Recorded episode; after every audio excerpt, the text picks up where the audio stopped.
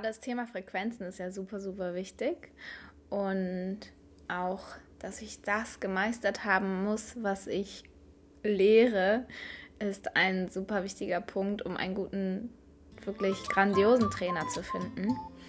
Lass uns die Welt der Pferde gemeinsam schöner machen. Die Zeit von Ego-Shit-Shows ist vorbei. Wir ziehen gemeinsam an einem Strang, damit endlich der Schmerz aus den Pferdegesichtern weicht. Denn eine Veränderung in deinem Pferd startet bei dir. Also lass uns gemeinsam diese Pferdewelt revolutionieren, denn sie ist zu schön, um an Bullshit-Stories festzuhalten. Herzlich willkommen zurück. Wie finden wir einen guten Trainer? Wie unterscheidet sich denn ein guter Trainer von einem schlechten Trainer? Wer sagt denn, dass es ein guter oder ein schlechter Trainer ist? Also die einen finden ja Trainer X super, die anderen finden Trainer Y super. Dann ähm, kommt ein Trend auf, alle rennen zum Trainer B. Und dann kommt wieder ein Trend auf und alle rennen zu Trainer A. Aber welcher ist denn jetzt der richtige für dich? Sina, was würdest du denn sagen? Ja, total spannend. Denn ich glaube, ich bin ja eher so der Typ Mensch, der sagt, hey, jeder hat halt einen Favoriten an Typ Mensch. Das heißt, ich komme mit manchen Menschen einfach nicht so gut klar wie mit anderen. Und das ist völlig normal, das ist auch gut so. Ich muss nicht jeden mögen. Du musst nicht jeden mögen. Das heißt, vor allem solltest du erstmal ein sympathisches und gutes Gefühl haben. Klar. Ich glaube, das ist so relativ simpel. Deswegen ist dieses Vorgeplänke, was so viele immer sagen, so ja, der Trainer sollte auf dich eingehen, er sollte dich sich selbst reflektieren, er sollte deinen Wünschen, also für deine Wünsche arbeiten oder wie auch immer. Das sage ich gar nicht, weil das weißt du ja selber. Also du kannst ja selber den Typ Menschen auswählen, den du cool findest oder den du einfach gar nicht magst.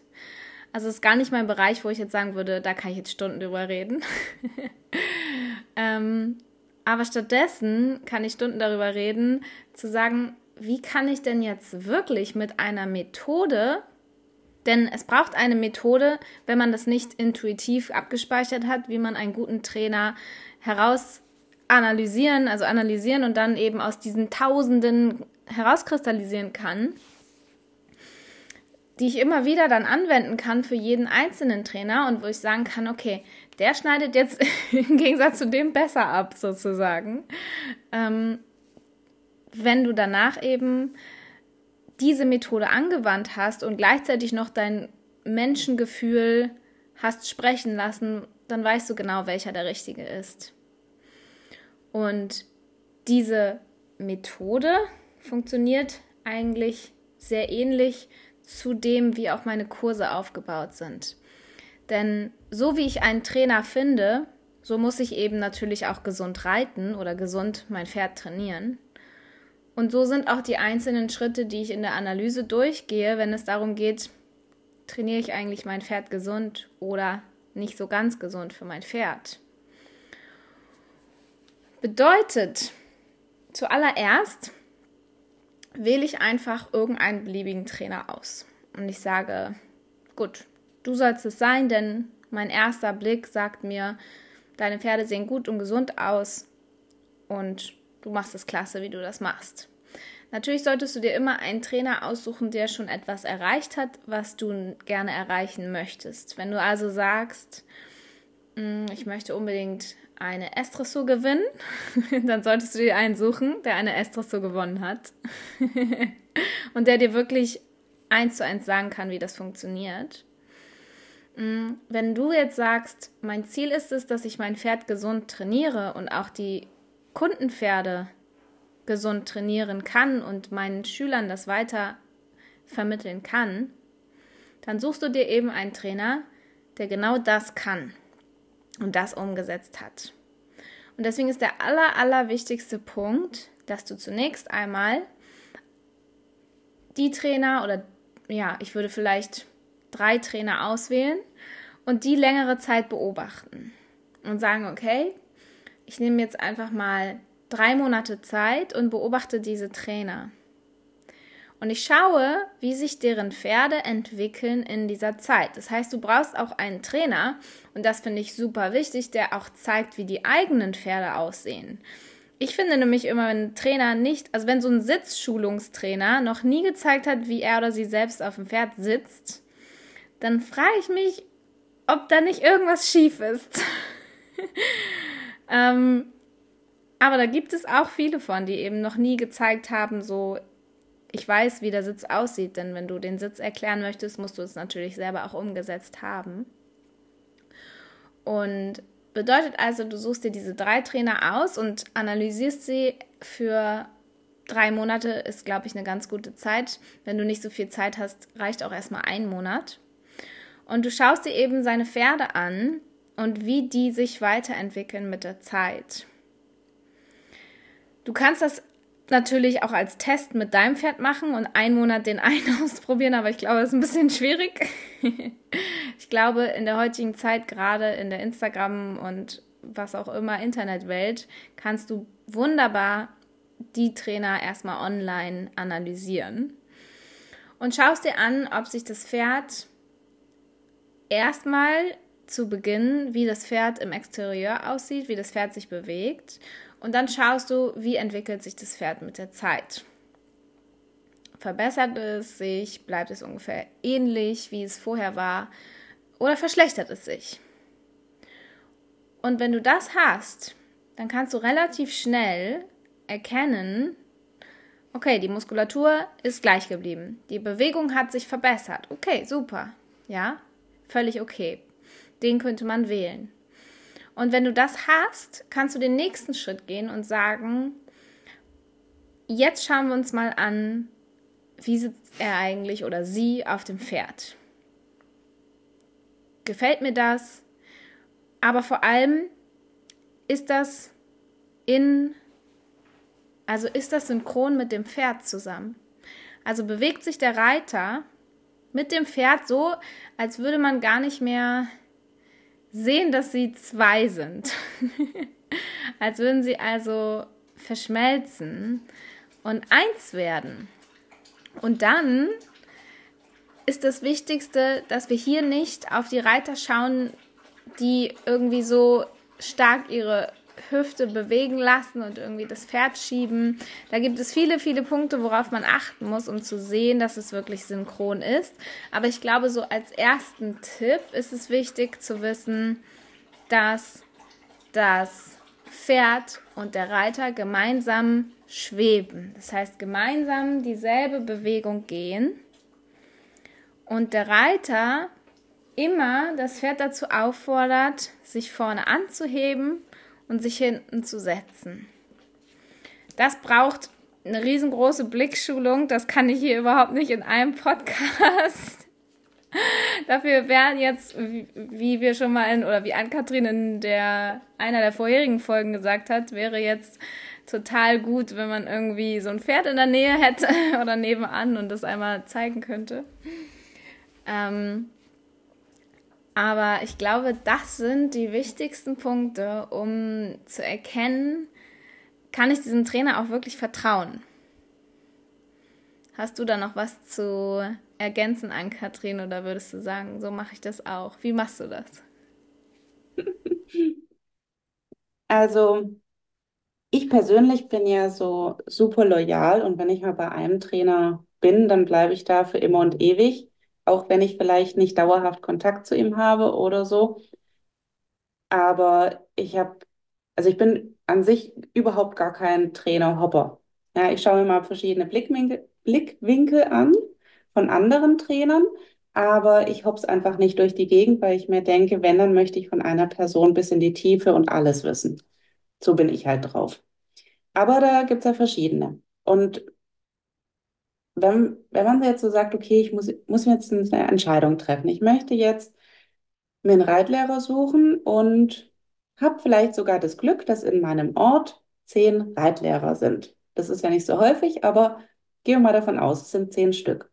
Fünf davon, fünf davon fallen raus, weil sie einfach überhaupt nicht so unterrichten, wie man das gerne hätte. Gut, bleiben noch fünf. Jetzt müssen wir wieder eine Entscheidung treffen. Und wenn, wann genau trifft man denn gute Entscheidungen? Also nie dann, wenn man in einer Opferhaltung ist oder wenn man gestresst ist oder wenn man so einen Schmerz hat, dass einem alles egal ist. Hauptsache, man kriegt die Lösung. Das heißt, eine gute Entscheidung trifft man mit einem guten Bauchgefühl, wenn man sich gut fühlt.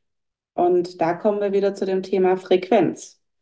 Ja, wenn wir in einer sehr niedrigen Frequenz sind und wir suchen nun einen Trainer, der auch in einer niedrigen Frequenz ist, zufällig, weil er einen schlechten Tag hatte oder so, finden wir den voll toll. Juhu, endlich redet der mal so, wie ich mich fühle. Wenn du jetzt aber in einer super guten Frequenz bist und du triffst auf einen Trainer, der vielleicht heute oder sogar schon seit längerem eine sehr schlechte Frequenz hat, stößt er dich sofort ab, weil das passt nicht.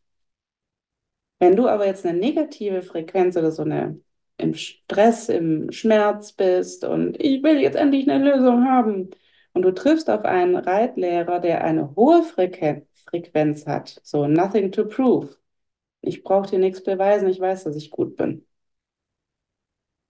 Dann werdet ihr auch nicht zusammenpassen. Das heißt, wenn du dir überlegst, du möchtest einen Reitlehrer haben, der dich weiterbringt und nicht in deinem Schmerz und in deiner Opferrolle sich noch dreht und dann suhlen wir uns so im Dreck und ah, ist das Leben scheiße. Ja, sondern wir wollen da raus, wir wollen wirklich was verändern, wir wollen die schönste Version von unserem Pferd machen, wir wollen die schönste Version von uns sein, die beste Version, dann brauchen wir natürlich auch einen Trainer, der auf dieser Frequenz schwingt. Und den triffst du aber nur, wenn du auch da schwingst. Also, das ist natürlich dann auch so ein Thema, wann passen wir? Ja, man, man hat auch manchmal Trainer für einen Lebensabschnitt, sagen wir es mal so ja, für eine kurze Zeit, vielleicht auch für ein, zwei Jahre und plötzlich trennen sich die Wege. Kann man sich überlegen, okay, warum ist es jetzt passiert? Wer hat sich verändert? Vielleicht hat sich der Trainer abgelevelt und du hast nicht, bist nicht mitgekommen. Ja? Und dann ist plötzlich der Trainer doof. Oder der Trainer hat stagniert und du bist weitergegangen und bist vielleicht sogar besser geworden. Ja, also das heißt, wo stehst du? Welche Frequenz hast du? Hast du eine gute Frequenz, um auch gute Entscheidungen zu treffen? Und wo möchtest du in Zukunft hin? Das sind, finde ich, auch nochmal so ein paar Punkte. Und es dauert natürlich etwas länger, da eine Beobachtung auch rauszufinden. Und da hilft das, was du gesagt hast, Sina, natürlich super. Wenn du weißt, wie so ein Pferd aussehen soll, wann es gesund geritten ist und so weiter, dann kannst du natürlich auch darauf eine, noch eine logische Entscheidung treffen und sagst nicht nur, der hat so eine schöne Nase, deswegen bin ich bei ihm. Okay? und dann müssen wir uns ja auch immer überlegen, okay, wo, was wollen wir denn meistern? Ja, wenn wir jetzt also, wie du vorhin gesagt hast, S-Dressur reiten wollen, dann wollen wir also in der S-Dressur Meister werden. Also brauchen wir einen Experten, der in S-Dressur schon Meister geworden ist. Das heißt also, ein Experte wird man meistens dann, wenn man selber mal richtig tief im Dreck war und sich dann da rausgearbeitet hat, dieses Level gemeistert hat und dann kann man das natürlich auch sehr gut unterrichten. Das heißt, es kann natürlich gut sein, dass wenn du jetzt einen Sitzexperten möchtest, dass dieser Sitzexperte vor 20 Jahren gar kein Experte war, sondern richtig Struggle hatte mit seinem Sitz und deswegen mit diesem Thema überhaupt das, der da reingegangen ist, gediebdived hat. Und wenn du jetzt aber sagst, okay, nee, ich möchte einen Experte haben, was weiß ich, für bestimmte Lektionen, für das gesunde Reiten, fürs Fahren, fürs Springen, gibt es ja tausend Sachen, ja, dann schau drauf, wer hat denn das schon gemeistert? Also, wer ist in deinen Augen schon ein Experte, weil er dieses Thema schon gemeistert hat, im Gegensatz zu dir. Geil, witzig. ich finde es schön, dass du das so ergänzt hast. Denn ähm, gerade das Thema Frequenzen ist ja super, super wichtig. Und auch, dass ich das gemeistert haben muss, was ich lehre, ist ein super wichtiger Punkt, um einen guten, wirklich grandiosen Trainer zu finden. Und ich habe auch mal darüber nachgedacht, denn ich bin auch gerade an einem Punkt, wo ich mich in eine andere Richtung hin weiterentwickeln möchte. Also im Grunde bin ich auch gerade auf Trainersuche, sozusagen, wenn man das so sagen kann. Und ich glaube, das Wichtigste ist wirklich, dass man weiß, man kann viel von der Person lernen. Also man sollte sich vielleicht auch nicht jemanden suchen, der nur ein paar Schritte vor einem ist, sondern der wirklich schon tausend Schritte vor einem ist, so gefühlt. und vieles gemeistert hat oder vieles gerade meistert, um, wie du an Kathrin gesagt hast, auch lange Zeit bei diesem einen Trainer zu bleiben. Denn auch ich bin Fan von einem Trainer zur Zeit und auch für lange Zeit und irgendwann vielleicht mal wechseln, wenn der Zeitpunkt gekommen ist. Und ja, ich suche jetzt einen neuen Trainer und wie mache ich das?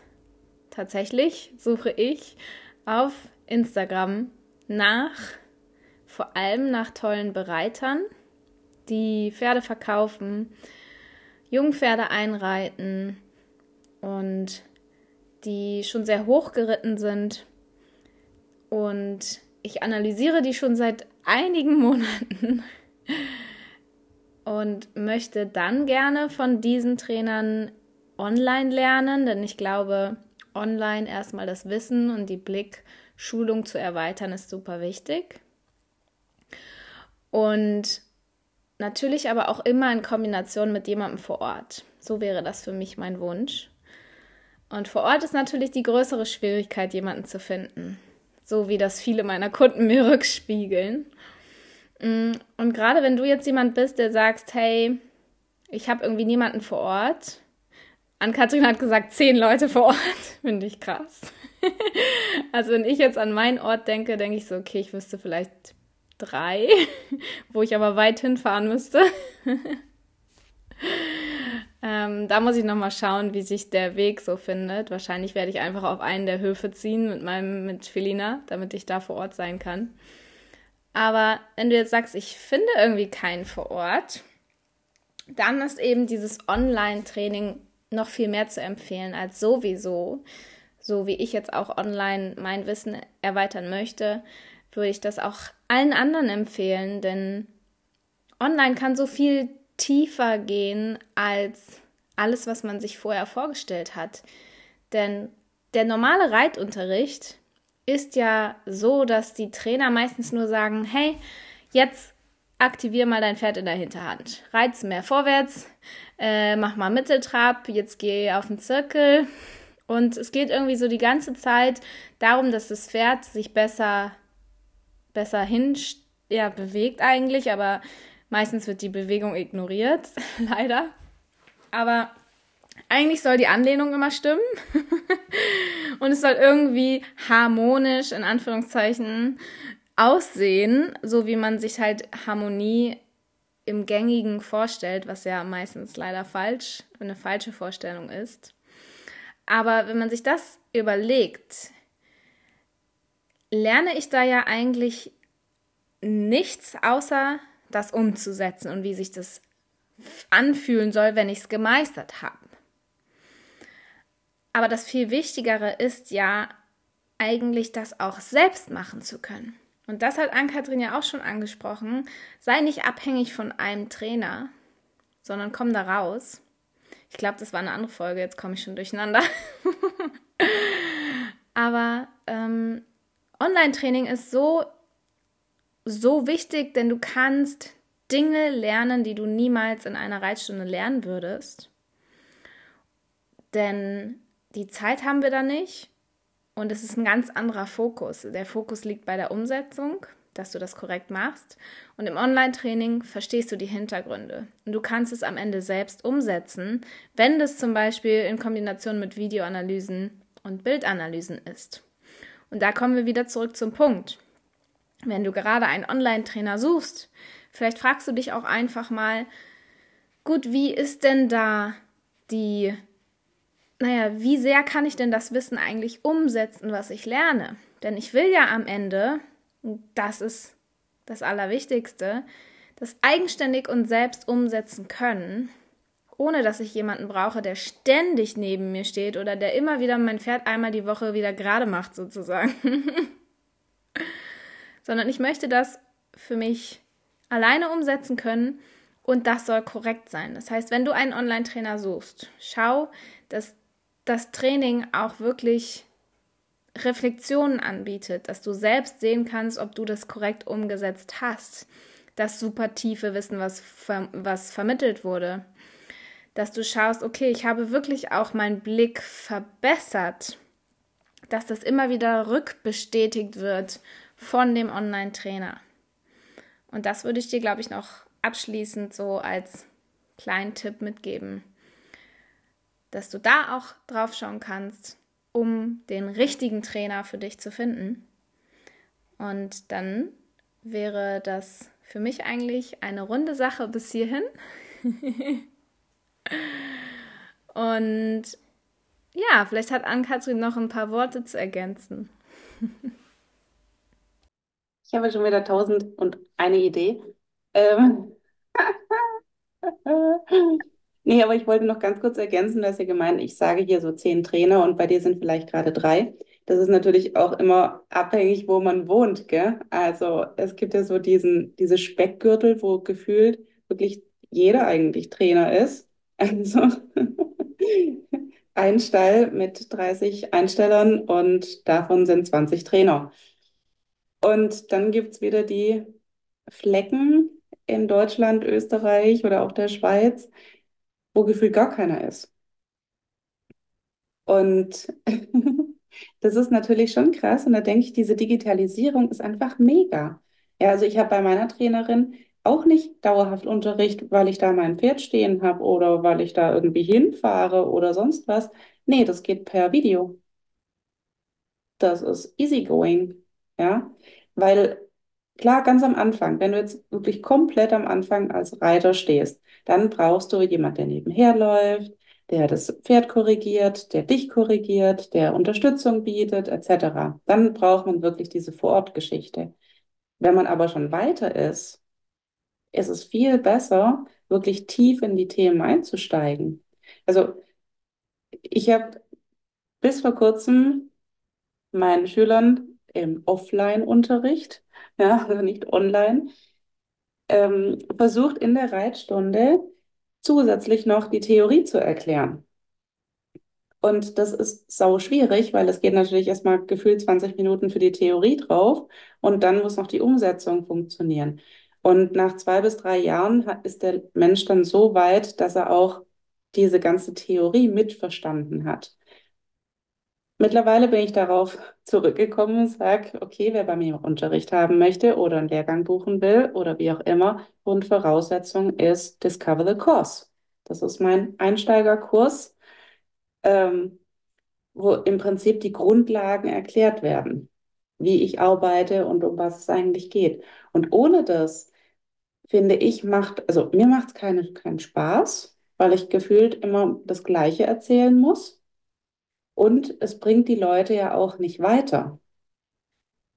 Und klar, wenn man jetzt am Anfang steht, dann kann man auch jemanden sich nehmen, einen Trainer nehmen, der einfach zwei, drei Schritte weiter ist. Dann ist das völlig in Ordnung.